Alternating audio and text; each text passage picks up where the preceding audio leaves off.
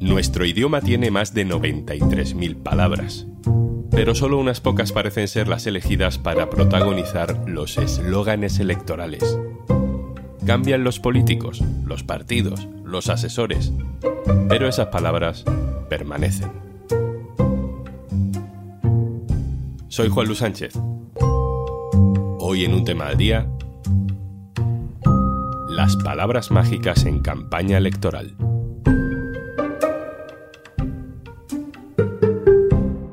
Una cosa antes de empezar. Hola, soy Juanjo de Podimo, otra vez por aquí. Si todavía no has probado nuestra app, te regalamos 60 días para que puedas escuchar un montón de podcasts y audiolibros. Y algunos hasta puedes verlos en vídeo, para que no solo los disfrutes escuchando. Entra en podimo.es barra al día, descarga Podimo, regístrate y consigue tus dos meses gratis. Yolanda Díaz ha anunciado que se presenta como candidata a la presidencia del gobierno. Lo hace bajo una confluencia política a la que han llamado, al menos por ahora, Sumar. Hoy vamos a hablar de Sumar, pero no de quién está o no está en Sumar, ni de cómo será la candidatura de Sumar. Hoy vamos a hablar de la palabra sumar, y de la palabra cambio, y de la palabra contigo, y de la palabra juntos. Son palabras que deben tener magia, porque los partidos no dejan de utilizarlas en sus campañas electorales empezando por el PSOE, en aquellas famosas elecciones de 1982. El lema con el que Felipe González consiguió la mayoría absoluta fue por el cambio. Es la misma palabra con la que en 2011, por ejemplo, Mariano Rajoy ganó sus elecciones con el PP. Porque hicimos de España un país de oportunidades. Y lo volveremos a hacer. Partido Popular. Súmate al cambio. Aquí de hecho ya aparece el verbo sumar. También Pedro Sánchez en 2016 quería cambio. Vamos a decir sí a la diversidad, sí a nosotros, sí a España. El próximo 26 de junio, vota sí al PSOE. Vota sí al cambio. Vamos a otra palabra, contigo. Este es el vídeo de campaña de Podemos para las elecciones generales de 2015. Queremos construir un país con democracia, con justicia, con derechos. Un país contigo. Y este es un vídeo de propaganda del PP para una convención nacional en 2018. Sigamos construyendo juntos la historia de nuestro partido y de nuestro país. Contigo crece España. Pasan los años, pasan las décadas, las siglas, los políticos, sus asesores, todo pasa, pero hay palabras que siempre vuelven. ¿Por qué? Luis Arroyo, hola. Hola, encantado. Luis Arroyo es consultor de comunicación política, ha participado en el diseño de varias campañas electorales y saludo también a Guadalupe Morcillo, que también es consultora de comunicación política en campañas y además es doctora en filología. Hola Guadalupe. Eh, hola, ¿qué tal? ¿Cómo estáis? Empecemos con el ejemplo de contigo. Es una palabra que han usado todos los partidos en diferentes campañas, incluso los más nuevos han tenido tiempo de utilizarla. Un país contigo fue uno de los primeros lemas de campaña en Podemos, el PP la utilizó en 2018 para sus mítines, Contigo crece España, este año en 2023 lo está utilizando el PP en algunas municipales, en algunas zonas de España, pero es que Moncloa también ha estrenado un lema hace pocas semanas que es Gobernamos contigo. ¿Qué tiene esta palabra, Luis? ¿Es, es tan eficaz? Eh, eh, sí, claro. Eh, uno de los elementos fundamentales de una campaña electoral es ponerse del lado del ciudadano, es decir, decir que estás a su lado. Hay un buen resumen en una cita muy conocida de, de Karl Rock, que fue luego director de gabinete de George Bush, ¿no? y, un, bueno, un prestigioso estratega político. Karl Rock decía que un ciudadano se hace tres preguntas. Primera, ¿es un líder fuerte? Dos, ¿Puedo confiar en él? Y tres, ¿se preocupa de la gente como yo? Por eso abundan tanto los eslogans que hacen referencia a la cercanía hacia el lector. Estoy contigo, soy como tú, tu partido, tu candidato, etc. Otra palabra mágica, lo veíamos al principio, es cambio. Es una palabra, además, que utilizan todos los partidos, pero solo cuando están en la oposición, ¿no, Guadalupe? Sí, además es que son intercambiables. Eh, principalmente cuando estás en oposición, el cambio significa una disconformidad con lo que está ocurriendo y bueno, es como un paso hacia adelante, avanzar. Ten en cuenta que, en la política existen los ciclos, como en cualquier, en el marketing comercial, por ejemplo, existen los ciclos de venta, pues aquí también existen los ciclos eh, políticos. Entonces, cuando gobierna un partido, supuestamente está en avanzar, en progresar, pero la oposición siempre pide y siempre exige el cambio, un cambio hacia mejor. Esa palabra cambio es utilizada por la oposición porque marca precisamente esa disconformidad con lo que el equipo de gobierno actual esté haciendo. Lo del cambio es un concepto que desde luego no es de la política española solo, ¿no, Luis? Es un concepto que funciona muy bien en casi cualquier parte del mundo. Sí, de hecho Obama fue cambio, Bill Clinton fue cambio también. Cambio es un clásico de la sociología electoral. Claro, porque unas elecciones al final son o son de continuidad o son de cambio, no hay otra. Y, y por ese motivo hay cientos, yo me atrevo a decir miles de campañas cuyo único moto es cambio, cambio. Y a veces es tan sencillo como eso, es decir, sencillamente hay que cambiar. Hay una frase muy famosa que luego han reproducido otros muchos, es la famosa frase de Ronald Reagan de ¿está América mejor cuatro años después o está peor? Es una muy buena pregunta, ¿no? ¿Está el país o la ciudad, el municipio, está ahora mejor que hace cuatro años? Y esta es una pregunta que puede formular quien está en el gobierno si cree que la gente va a decir que sí, y también quien está en la oposición si cree que la, mayoría de la gente va a pensar que no, Es otro clásico, sí. Guadalupe, hay otra palabra muy habitual que es ahora. Ahora Podemos, se decía mucho al principio de la existencia de ese partido, ahora Madrid era la candidatura en la que se presentó Carmena la primera vez, Pedro Sánchez utilizó ahora sí en 2019, el PP ya la había utilizado 10 años antes en 2009 para unas elecciones europeas, eh, por todas partes también. Bueno, pues el, ahora, eh, nuestra mente al final... Eh, necesita ubicar esas acciones y el momento de ahora Tú puedes hablar de un futuro, pero el futuro siempre es incierto. Ahora es que esos cambios, esas acciones, esa eh, unidad, esa forma de actuar va a ser en ese momento, el aquí y ahora. Son dos términos, dos palabras fundamentales que indican la inmediatez de la acción. Sea cual sea tu motivo, la España que quieres necesita tu determinación. Esta es la propaganda electoral del PSOE para las elecciones de abril de 2019. Este es el momento de que España siga avanzando. ¿Hacemos que pase? El 28 de abril, haz que pase. Ese haz que pase sí que no lo habíamos escuchado nunca. Era diferente. Le he pedido a Gema Arias, que es directora general de estrategia creativa de la agencia Kitchen y una de las creadoras de esta campaña, que nos cuente por qué hicieron un lema así.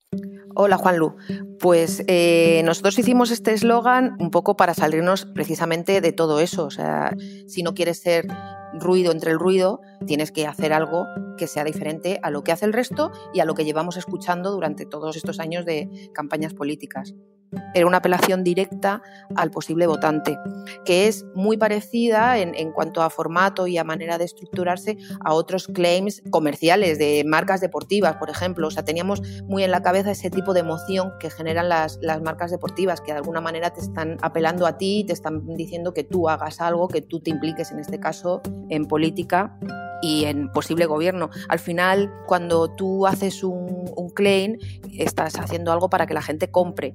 Eh, y todas las compras son emocionales. Y votar, en el fondo, es comprar unas políticas que se supone que ese gobierno va a llevar a cabo. El haz que pase no te está explicando qué tiene que pasar. Igual que hay otros eslogans que hablan de cambio, de futuro, de este hablaba de haz que pase y ese haz que pase era indeterminado porque en realidad recogía un montón de cosas. Porque luego el haz que pase se bajaba a que pase una España feminista, a que pase una España igualitaria, a que pase una España que piense en el campo. Y llegamos a sumar. Sumar como nombre de proyecto político en realidad sí que corresponde a una tendencia nueva, ¿no? La de evitar las siglas para los nombres de partidos. Lo vimos con Podemos, lo vimos con Vox, con Ciudadanos y ahora con Sumar. Yo creo que el último partido con siglas fue UPyD. Guadalupe, ¿qué pasa con las siglas? ¿Se han quedado antiguas? Bueno, no sé si se han quedado o no se han quedado antiguas, pero simplemente una sigla no te dice nada.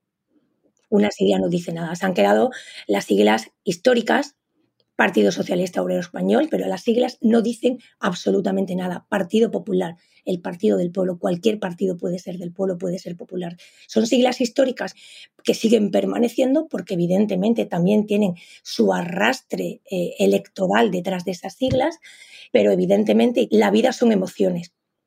La política también son emociones, porque al fin y al cabo eh, tenemos que conquistar como os decía, ese cerebro humano. Y al cerebro humano se le conquista con palabras, con sustantivos que reconoce. Detrás de una sigla no reconoces nada, pero detrás de un adjetivo, detrás de un sustantivo, detrás de un verbo, o bien te impulsa a la acción y te hace partícipe, o bien te habla de sumar, te habla de ciudadanos como tú, te habla de términos que tú entiendes y que te implican. Una sigla no dice nada, una sigla son letras que están vacías completamente de contenido.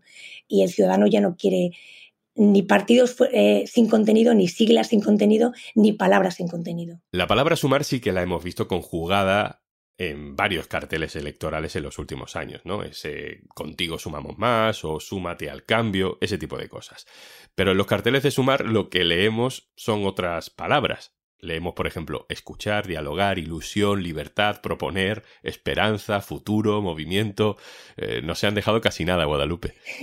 No, pero mira, como puedes comprobar, hay muchos verbos. Muchos verbos.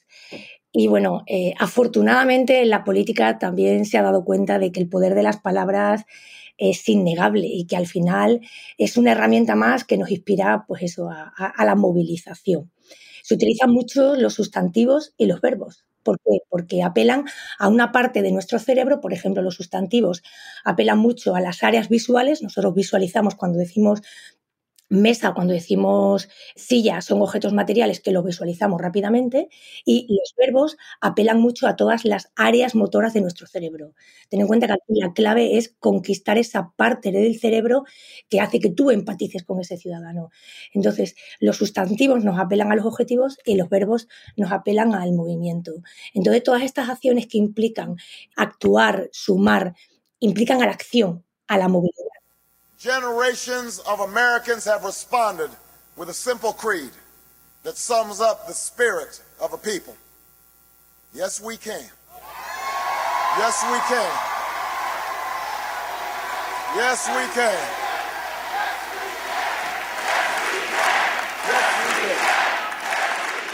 Para todo lo que hablamos hoy hay un hito en la historia de los lemas electorales. El eslogan de campaña de Obama en 2008 era Hope and Change, esperanza y cambio, precisamente. Pero sin embargo lo que trascendió fue, Luis, el recordado Yes We Can. Bueno, es muy interesante el caso del Yes We Can. Yes We Can es una anáfora, una repetición que el, entonces candidato Obama repitió en un discurso through the darkest of nights. Yes, we can. It was sung by immigrants. No recuerdo el número de veces, pero probablemente una decena o más de veces, quizá fueran 15 o, o más. Against an unforgiving wilderness. Yes, we can. Eh, de ese discurso se elaboró una canción, un, un tema en el que cantaban eh, algunos uh, cantantes y actores y actrices de Hollywood, etcétera, que se convirtió en, me atrevo a decir que el primer vídeo mundial viral que conoce la historia política desde sus inicios. ¿no? Fue tan exitoso la frase, eh, la anáfora en el discurso y la canción que luego se convirtió en un moto de la campaña. Yes, we can.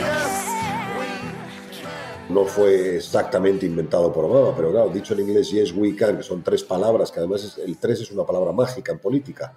Funcionan muy bien las tríadas, hay decenas de ejemplos, hay eh, los eslogans de los, por ejemplo, de los escudos nacionales, ¿no? Son, muchos tienen, tienen tres, eh, Dios, patria, justicia este, Azaña hizo memorable una frase en el Congreso de los Diputados que fue paz, piedad y perdón. Este, la clave está en dar con esa frase, o esa palabra. Lo mejor de un eslogan es que sea una palabra. Pero si no, desde luego tiene que ser corto. Un eslogan tiene que ser corto, contundente, para que se extienda y para que llegue de manera inmediata a esa parte de nuestro cerebro que es la parte intuitiva, emocional, que es la que se activa en definitiva casi siempre en la política. Luis Arroyo, experto en comunicación política, consultor. Gracias. Muchísimas gracias, mucha suerte y un abrazo. Y Guadalupe Morcillo, filóloga, consultora en comunicación política, muchas gracias a ti también. Gracias a vosotros.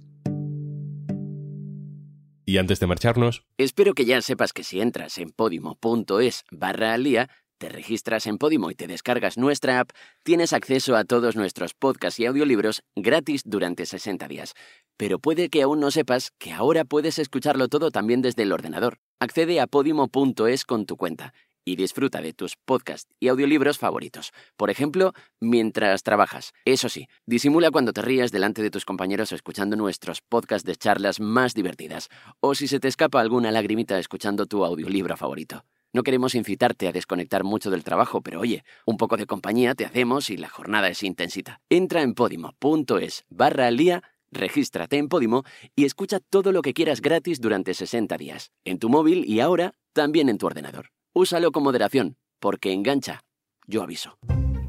Esto es un tema al día, el podcast del diario.es. Si te gusta lo que hacemos, necesitamos tu apoyo. Hazte socio, hazte socia en el diario.es barra socio. Este podcast lo producen Carmen Ibáñez, Marcos García Santonja e Izaskun Pérez. El montaje es de Pedro Nogales. Yo soy Juan Luis Sánchez. Mañana, otro tema.